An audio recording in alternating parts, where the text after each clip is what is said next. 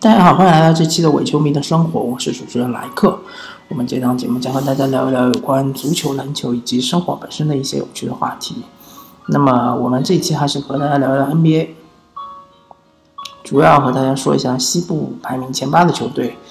呃，如果他们能进入季后赛，那么他们呃分别的这个命门以及特点在哪里？那么闲话少叙。直接从西部第一勇士开始说起。勇士其实和掘金差距并不是非常的大，对吧？啊，那么，嗯，其实有很多人说勇士常规赛只是划水，他们进季后赛会变身，会变成另外一个状态。呃，这句话对，说的对，也说的不对，对吧？呃。我相信勇士进了季后赛之后，尤其是他们防守方面，其实会有所进步。因为进攻他们已经基本上到了极限了，不太会有再上升的空间。但是防守，他们现在呃处于联盟的基基本上是中下游的这样一个水平，那肯定是会呃有所加强。嗯，但是呃这个话题呢有点大啊，我尽量简短的说。数据当然不能完全的预测啊，之后的比赛会怎么样？它只是一个概率问题。但是如果勇士打了六十几场比赛，他那个数据显示他的防守做的比较差的话，我相信他进入季后赛之后，嗯，他防守要进进入精英阶层，就是啊联联盟前五的水平，概率是比较小一点。那么他进入呃。相对来说比较疲弱的这样一个情情况，就是他的防守进入渣渣阶层的话，那么概率会比较大一点。我只说概率问题啊。那么勇士的命门一就是防守，嗯，他们的防守，那除非你季后赛完全不用考辛斯，对吧？一旦你上了考辛斯，他就是成为一个防守弱点。当然，如果你季后赛完全不用考辛斯，用鲁尼，那么鲁尼和库里两个人，呃。作为呃勇士的对手都可以选，都是相对弱点啊，当然不是绝对弱点，对吧？鲁尼和库里两位球员，呃，这个防守能力还是可以的，但是没办法，其他几位像伊戈达拉、啊追梦格林，还有啊克莱汤普森和凯文杜兰特，他们防守就特别单防能力太强，所以说呢，只能选择鲁尼或者库里。啊，作为一个这个突破口，嗯，那么防守是一方面，还有一方面呢，他们的进攻其实，呃，相对来说比较吃三分的手感。嗯，杜兰特其实三分投的并不多，所以杜兰特，呃，而且他的命中率相当高，特别是中投，对吧？所以他的进攻是有托底的。嗯，但是库里最近这段时间的手感是比较糟糕的，而且。嗯，我不敢说库里他，呃，已经就是从一个超级或者精英中的精英的三分射手降格到了一个呃，降格到了一个精英射手吧。但是，我在这里可以很确定的。下这么一个判断，就是库里他的三分球已经变得不那么稳定了，对吧？相对克莱汤普森来说，克莱汤普森是低开高走，而库里有点高开低走的样子，而且并没有传出库里有什么伤病，所以说呢，呃，库里的不稳定对于勇士来说就是一个呃隐患。那么库里如果说，出现什么十投二中、十投三中这样的情况的话，在季后赛是非常致命的。嗯，而汤神呢，嗯，这个赛季比起上个赛季，我觉得还是有一点滑落的，但是滑落的不明显。啊，但是汤神的防守其实已经从一个呃可以争夺。最佳防守球员的这样一个水平，已经降格到大概防守二阵这样的水平，啊，我觉得汤神应该是排不进防守一阵的，那甚至于防守二阵还需要争夺一下，对吧？所以说，嗯，勇士队今年比起去年来说，我个人觉得他们的表现是有所下滑的。呃，我不敢说实力说完全是下滑，但是表现肯定是下滑的。那么，呃，考辛斯其实是个定时炸弹，我不知道勇士要怎么使用考辛斯，会不会完全弃用？完全弃用的话，考辛斯会不会闹脾气，对吧？会不会出现一些尴尬的情况？比如说像是呃火箭和甜瓜这种情况，对吧？啊，这当然是比较悲观的想法，对吧？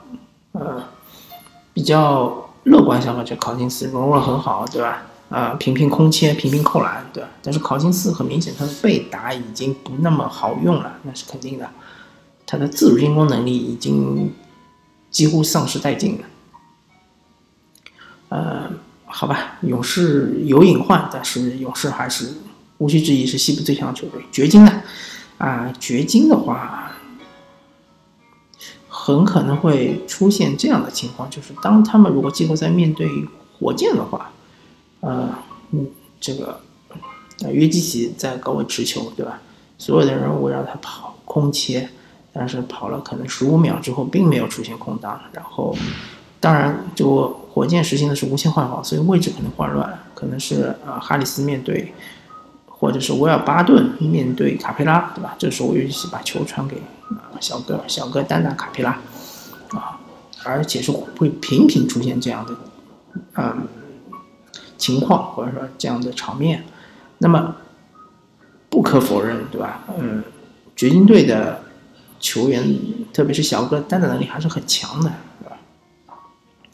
但是，如果说掘金队很多回合都是以这样终结的话，那么约基奇的存在就已经有点失去意义了，对吧？呃。所以说约基奇这一套打法是很吃，或者说是很容易被无限换防所破解的。但是约基奇也可以自己啊持球背身单打，对吧？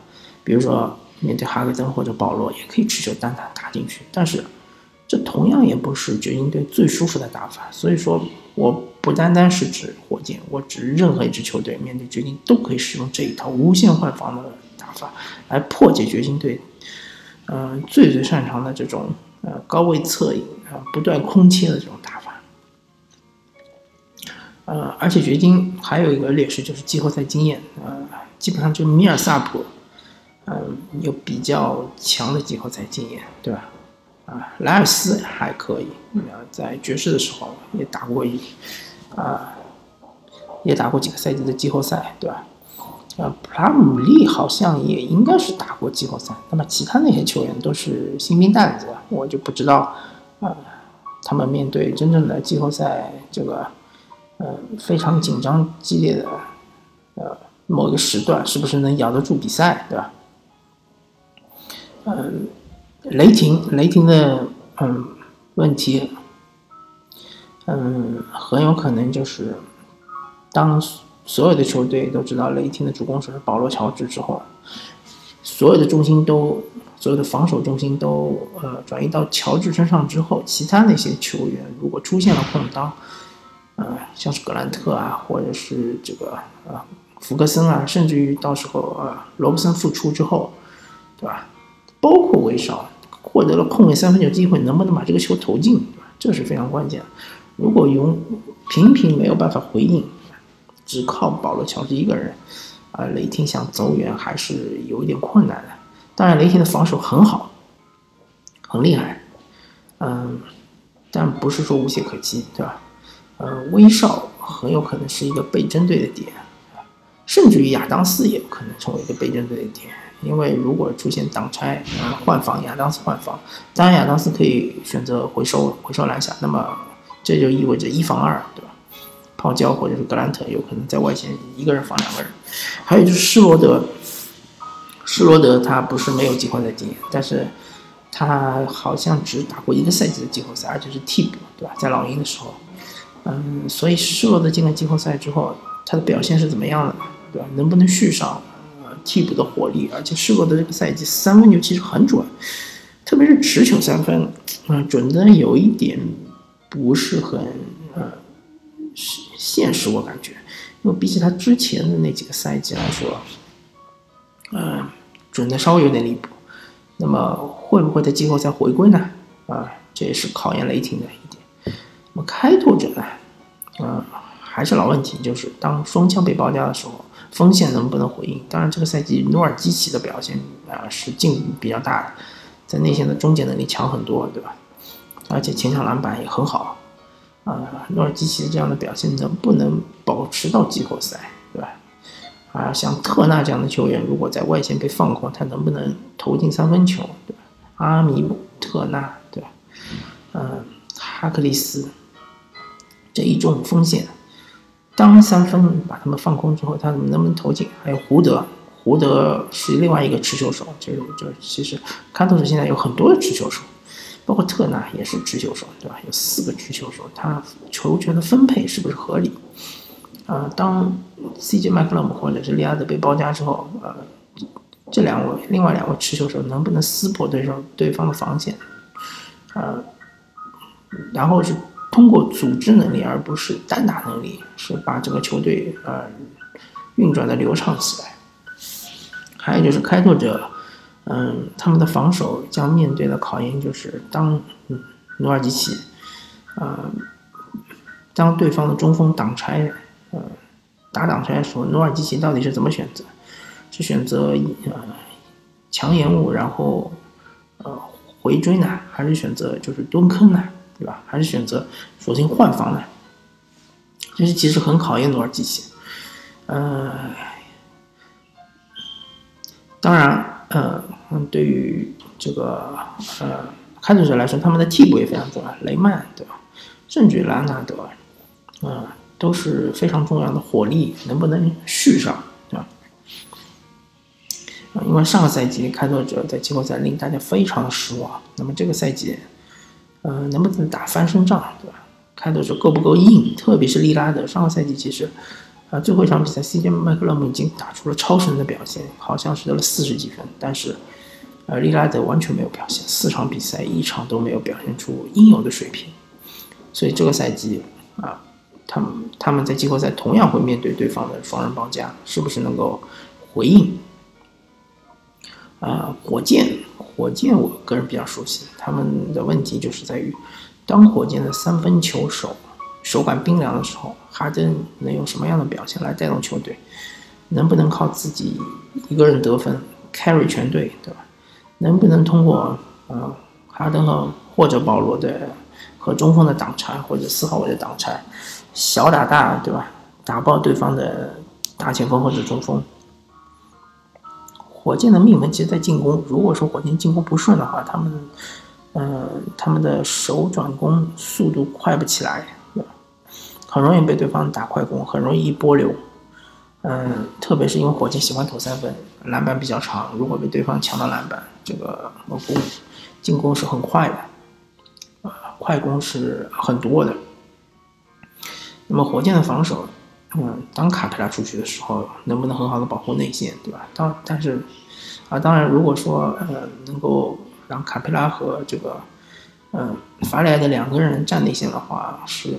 对于呃这个整个的内线保护会很好，但是如果法里埃德打四号位，能不能通过三分球来回应啊对方对他的放空，对吧？这也是问题。爵士爵士啊，爵士的问题主要在进攻，就是米歇尔能不能嗯保持上个赛季季后赛这种手感，对吧？能不能通过一些嗯不合理的单打？或者一些勉强的出手，呃，能够呃维持呃球队的一个呃进攻，啊，因为爵士他打的进攻比较复杂，传切比较多，但是很有可能到后面是没有出机会，最后还是要米切尔来单打，而整个爵士队就米切尔一个人有这个实力，所以说呢，米切尔其实当科比用，能不能嗯？不说达到科比的高度吧，能不能是，呃，成为一个这个消耗一定球权的，而且效率保持相对比较高的这样一个球员，这点对爵士很重要。啊，快船的话，嗯，快船其实防守很很一般，我觉得快船是整个西部八强里面防守最弱的一支球队。嗯，那就看，因为快船队啊，总的来看，他们防守比较好的就一个贝弗利，对吧？曾经经过呃防守一阵。其他的球员防守，不管是防守习惯也好，或者是防守天赋也好，那其实真的是非常一般。加里亚尼，呃，这个亚历山大，对吧？嗯，还有包括是这个，嗯，路易斯威廉姆斯、哈雷尔，都是防守一般。那么快船就需要把进攻打得非常好，要呃比对方得更多的分。那么万一一旦他们进攻不顺之后，呃。那么，呃，由于他们的防守比较一般，那么很容易被对方打出一波流。嗯，所以快船我们就要看他的进攻能不能打爆对方，呃，每个点。而马刺呢，呃，马刺应该说这个他们的防守要比快船好一点，但是呢也好的比较有限，因为马刺有了两个防守弱点，其实有三个啊，一个是这个呃。德罗赞，德罗赞，大家清楚嘛？他的打法就是，呃，单挑中投，对吧？啊，还有就是呃，这个冲击内线，博的犯规，对吧？但德罗赞的防守一一一向都是比较一般啊，说一般可能是已经是比较给面子了啊，相对来说这个位置是比较差的，他防大的也不行，防小的也不行。那么阿尔德里奇呢？呃。如果让他防什么戈贝尔啊，或者是小加索尔之类的，应该没什么太大问题。但是如果让他防卡佩拉，呃，恩比德这种大帝恩比德，或者是，呃，让他大防小，对吧？呃，对方打挡拆，那就比较吃力了。所以阿尔德里奇的脚步太慢，所以呃，使得这两个点是比较容易被对方抓的。还有一个点就是替补米尔斯，对吧？米尔斯作为一个老将，嗯，他身高受限，对吧？呃，如果面对哈登的话，那其实哈登就是随便后撤步投啊，其实不用后撤步就可以投。所以这三个点，呃，是马刺没有办法回避的。所以马刺要赢对方呢，就是需要他们三分球啊开火，而且要呃保持这个赛季常规赛的水平。这个赛季马刺常规赛三分球命中率是最高的球队，嗯。所以呢，而且要量要上去，我觉得马刺三分投还是太少，像贝林内利这样的、贝尔塔斯这样的球员，应该要多投，而且多给他创造机会，对吧？包括怀特，包括福布斯，其实都还是挺准的，甚至阿尔德里奇也可以投底角三分，对吧？没问题。呃，博尔特尔也可以投三分。嗯，所以呢，嗯。呃，马刺可能和大家的以前的印象不一样。我个人认为，马刺要靠进攻来赢球，而不是靠防守。